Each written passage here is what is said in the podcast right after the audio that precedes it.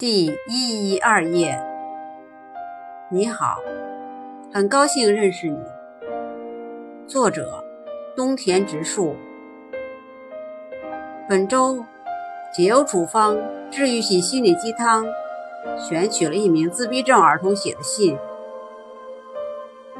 请你替他们读给全世界听，一起帮助自闭症儿童。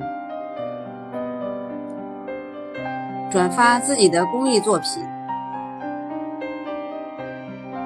如果这个故事能够跟你的内心相通，那么我相信你就能与自闭症人士的内心连通，走进我们的内心世界。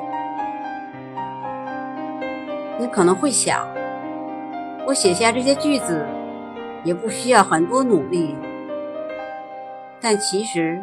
这是完全错误的。我潜意识里总会担心，我看待事物的角度跟那些没有患自闭症的人是不是一样？所以，通过电视、书籍和仔细聆听周围人的想法，我不断的学习到平常人在特定环境下应该会有的感觉。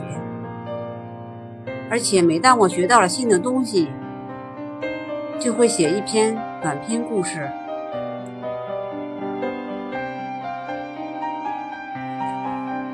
把仍有疑问的情况处理一下。